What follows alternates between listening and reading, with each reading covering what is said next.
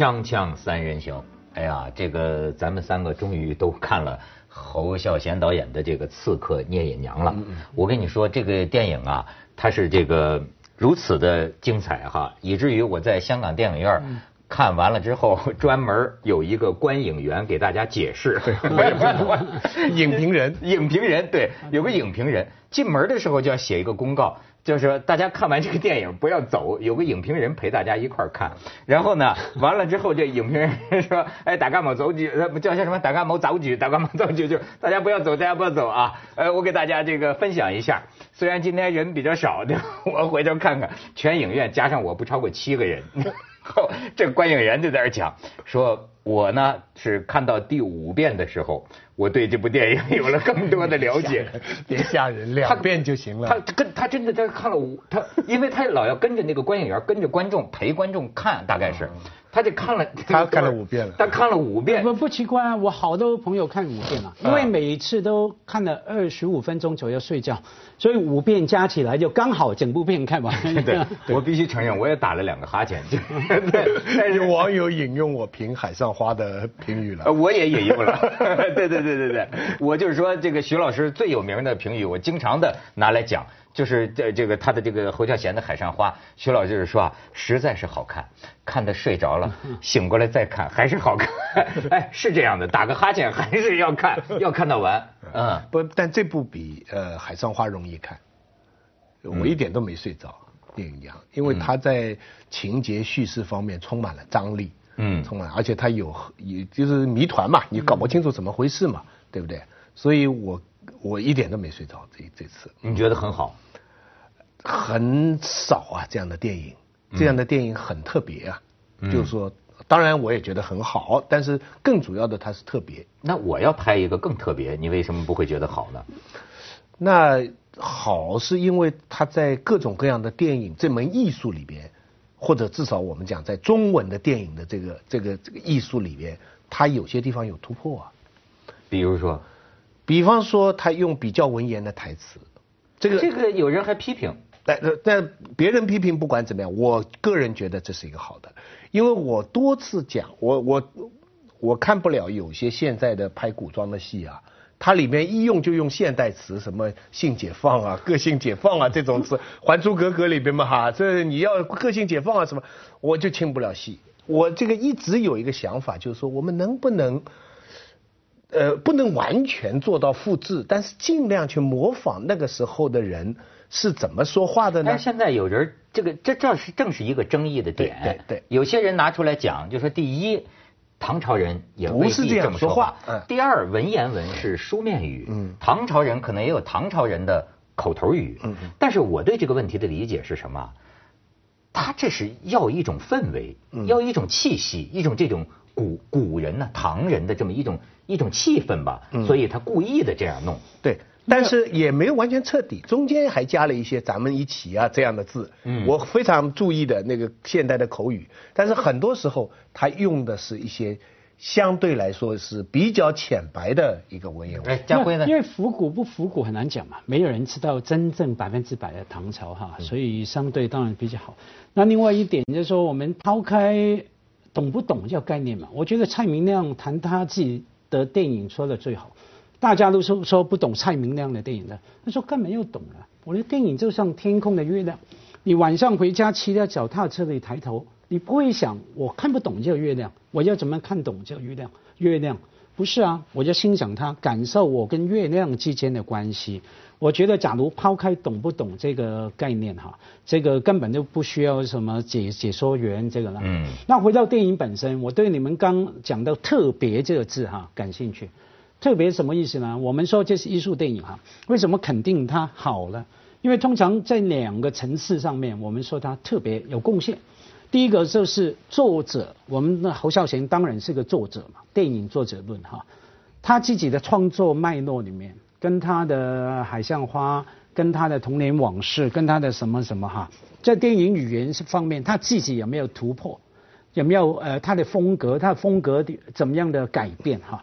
我们觉得他贡献了，突破了，而且很精彩，这一点呢很特别。第二个回到贡献在哪儿了？突破在哪儿了？比方说更更小的叙事啊，他为了这电影，几乎跟他的好朋友朱天不是几乎了，已经吵翻了。朱天文啊，朱天文吵翻了，吵翻了。阿成都是编剧嘛。对啊，他们呢一看完剪片呢，下了就从楼上吵到楼下，几乎朱天天文一脚把他踢 踢下楼梯了，然后要求他又哭又骂，你能不能多一点的线索来给观众理解？那个故事心想啊，他的更以前他的电影基本上还是可解的，OK。他现在比方说啊呃，他处理舒淇这个角色，OK，这样一个女的武侠武侠的人物，他跟他要去杀的人之间的关系，你看那个视觉哈，比方说那个女的经常在树上面哈，她怎么样看那那些人，嗯，然后再回去跟他们平视中间的改变。还有他当然讲到什么呃还原当时的情境，还有那种风声，里面所有的大部分对白都在风声，你看完以后就感觉风声。哎，是是是，你你说这个我也有体会，你觉得他有突破哈？嗯，我反倒觉得。他当然有突破，但是呢，我还认出了侯孝贤。嗯，你这就是我，我觉得侯孝贤啊，他有一个东西，就是你要你要你要知道一个，比如说当年他拍《悲情城市》的时候，他跟杨德昌最早就开始现场录音。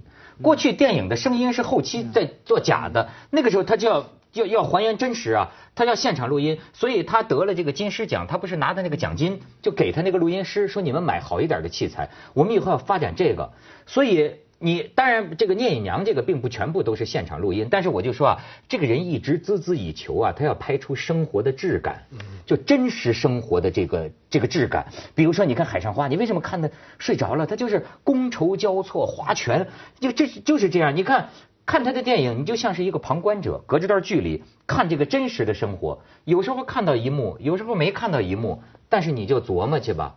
是不是有点这意思？我我是同意，我觉得是侯孝贤个人风格非常强。我看的他在侯孝贤自己的系列里的突破啊，不如说是他对于整个武侠电影的挑战。因为侯孝贤这个风格他不是拍武侠片，可他现在因为版权的关系，片名从阴影娘改为刺客阴影娘，英文干脆就是刺客。所以给我们的阅读期待是讲一个行刺和武侠的这么一个故事。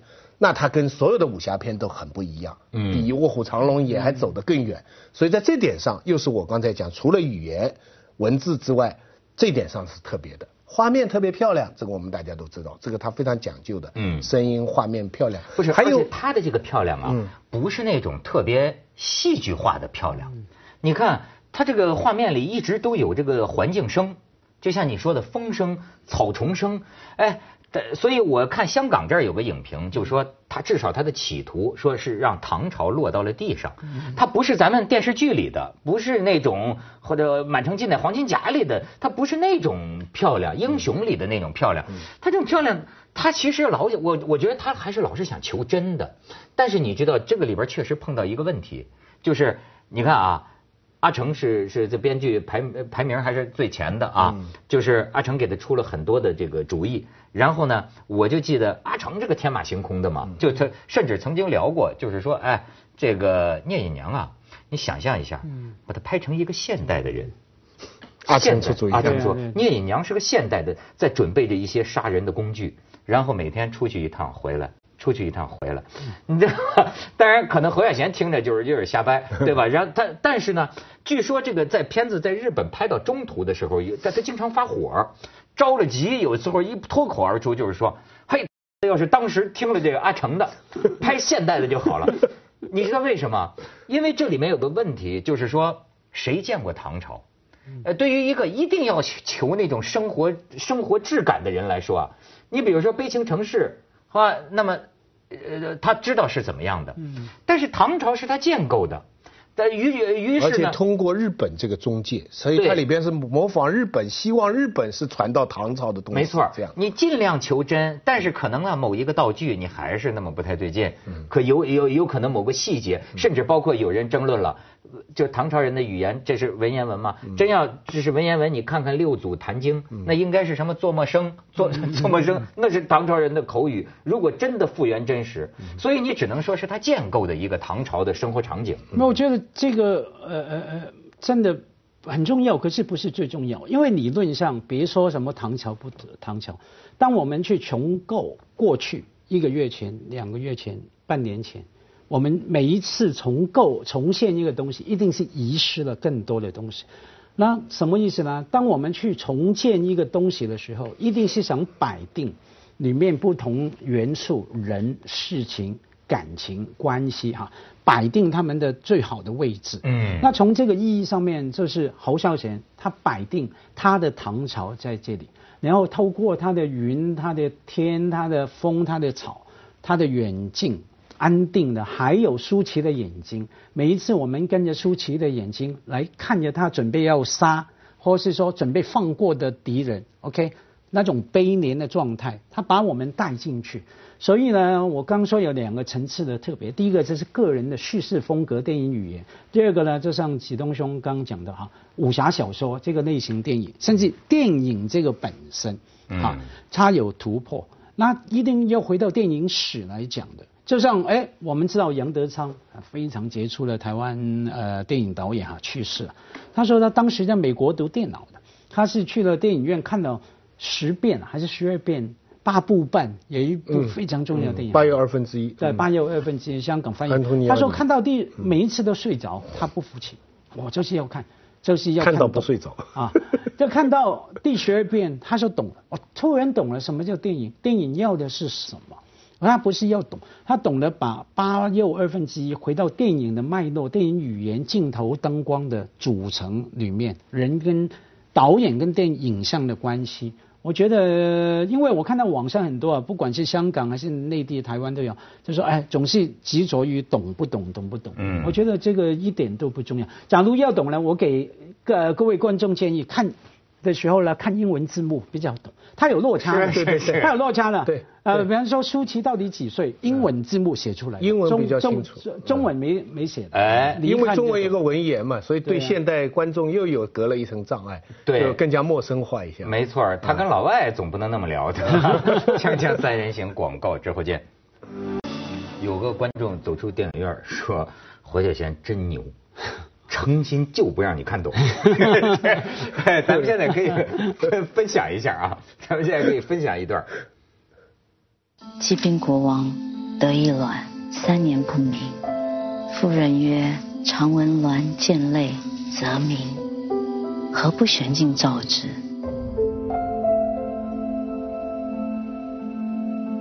如今剑术已成，而道心未坚。今宋奴反魏，杀汝表兄田季安。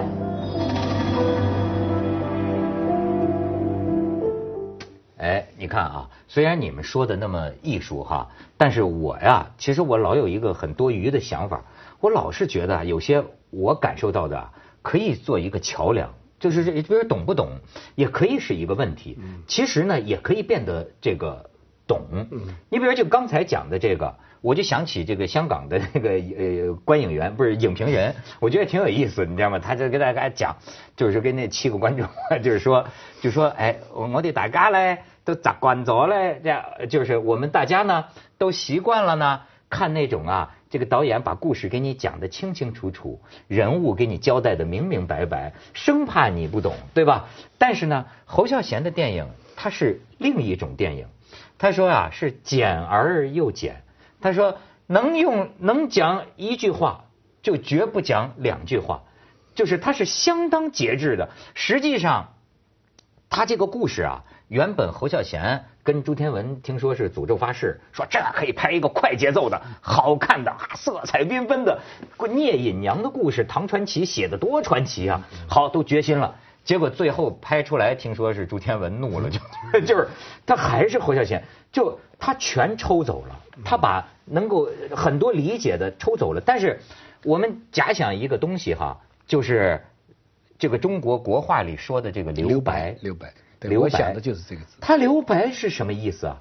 留白你的想象，比如说聂隐娘这个人和田季安的感情非常有意思。这个里边有个故事啊对，他跟田季安这个从小是娃娃亲对，但是后来最后呢，田季安又跟那个姜文他老婆好了，就是娶了姜文他老婆，因为另外的这个势力的原因，对吧？然后为了政治的原因。但当年聂聂聂隐娘曾经为这事儿大闹过，就心灵受过伤。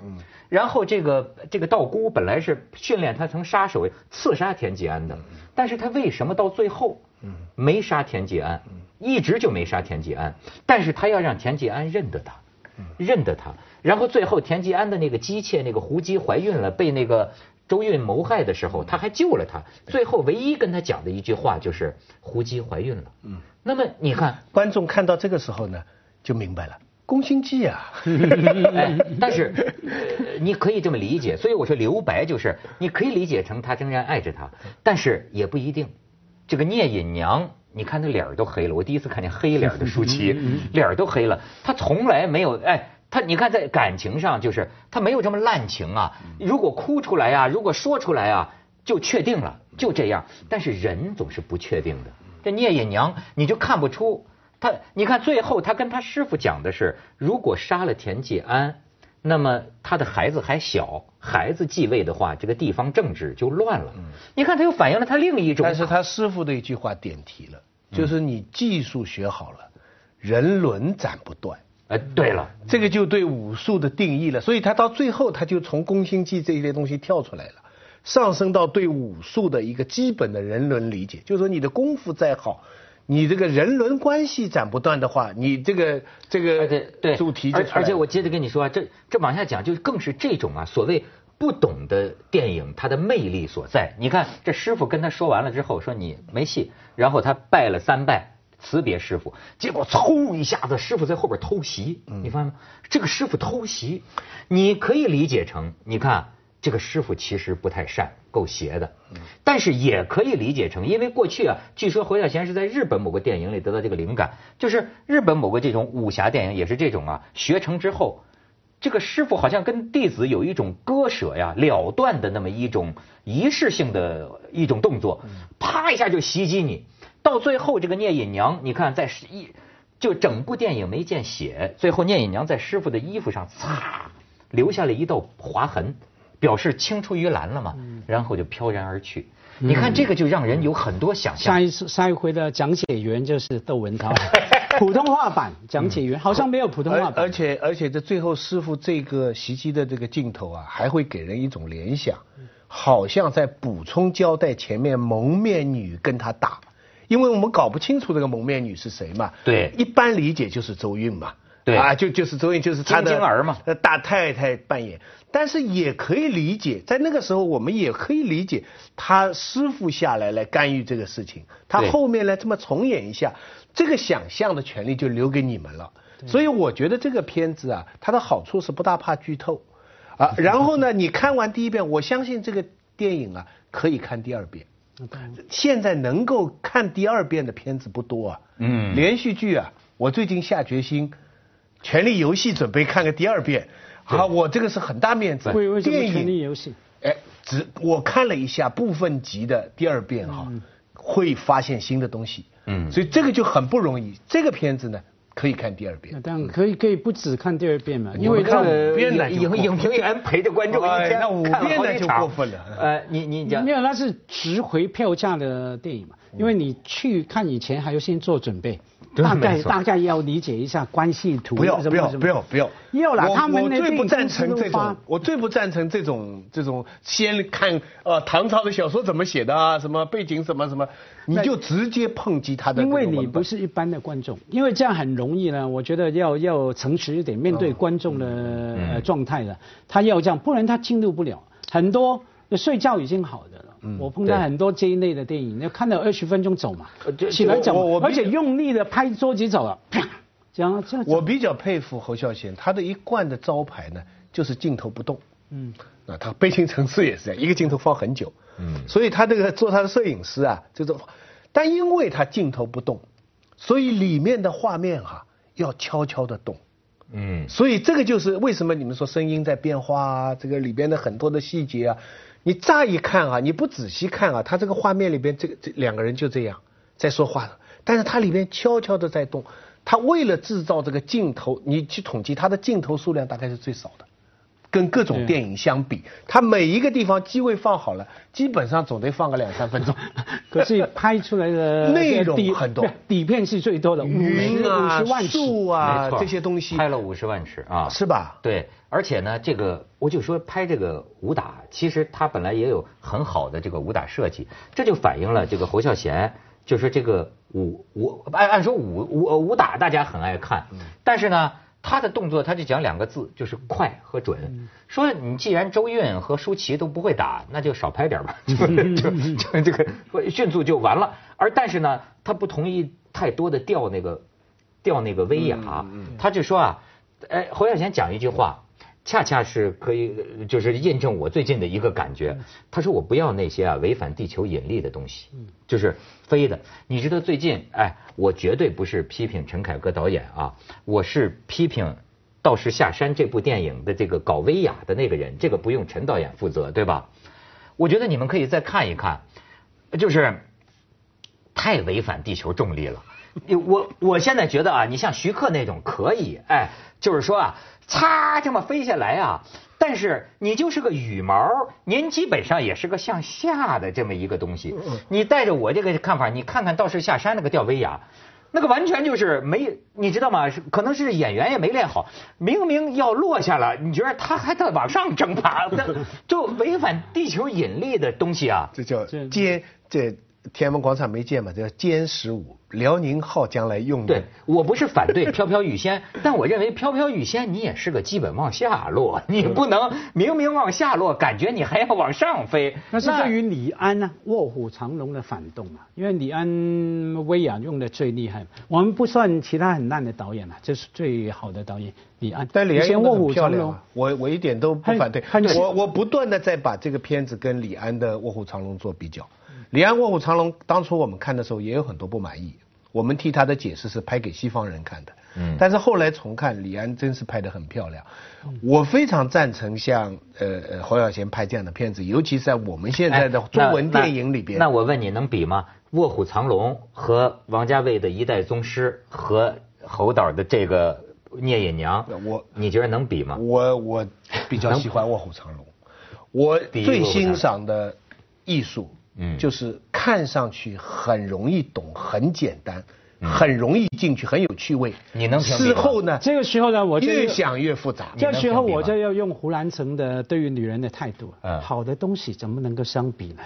你一比，对于谁都是一种侮辱。好这样，锵锵三人行广告之后滑见。头滑头，哎，家辉还特意给我们拿来本杂志呃展示一下，咱们可以硬看嗯。因为这这个其实蛮对我们刚说的嘛，他说什么三十年来最不取悦世界的导演，就像你说那个观众侯孝贤对。啊，存心让你看不懂。你看他这模样，他多不想取悦世界啊，这就是。但他这种就属于文学里边讲讲纯文学嘛嗯，他的对话对象就是圈子里的人，嗯。他要取得的成就就是跟已经有的东西相比，所以有的这就叫纯文学。所以有的评论就是说啊，这是个小众艺术片，却被宣传忽悠成了一个大片儿。对啊，对，那为什么我刚才讲那《卧虎藏龙》好呢？因为它是一个真正的电影，电影就是工业品，电影工业嘛，所以它呢既要考虑什么都不知道的观众，让你们开心，又要让你们专家也有很多东西可以讲，又要演员很多发挥，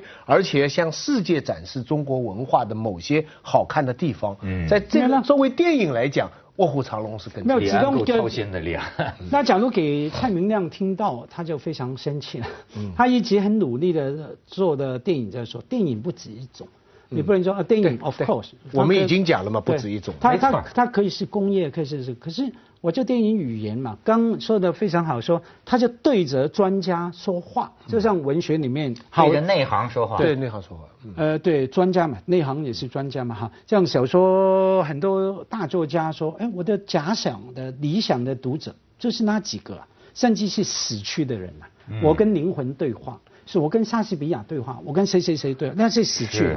是我看有没有办法在艺术语言的系统里面能够挑战他们、突破他们哈。所以呢，我们刚聊天也谈到说，国外哈很多的西方的，我们都觉得呃非常好的导演啊，Steven Spielberg 啊，马田什么马丁斯兹高高斯兹高斯兹他们嗯非常高评价，他们一看，他们完全没半个人提懂不懂的问题。再说电影语言，嗯他们有一句话说，侯孝贤之后没有电影啊。哎呦，这个真是，我跟你说，就是说你别中国人这样，法国人真是专看着看不懂的。就是法国《解放报》头版就是说，侯孝贤如果不得金棕榈，我们要点着火把，拿着武器，那意思烧了你这个戛纳，就是他们能到这他个程度。很合适啊，最后给他是最佳导。接着为您播出健康新概念。你看，这这，我觉得这个非常非常。然后侯孝贤，你记得吗？还说啊，这些评委老外啊，他们看不大懂我的电影的。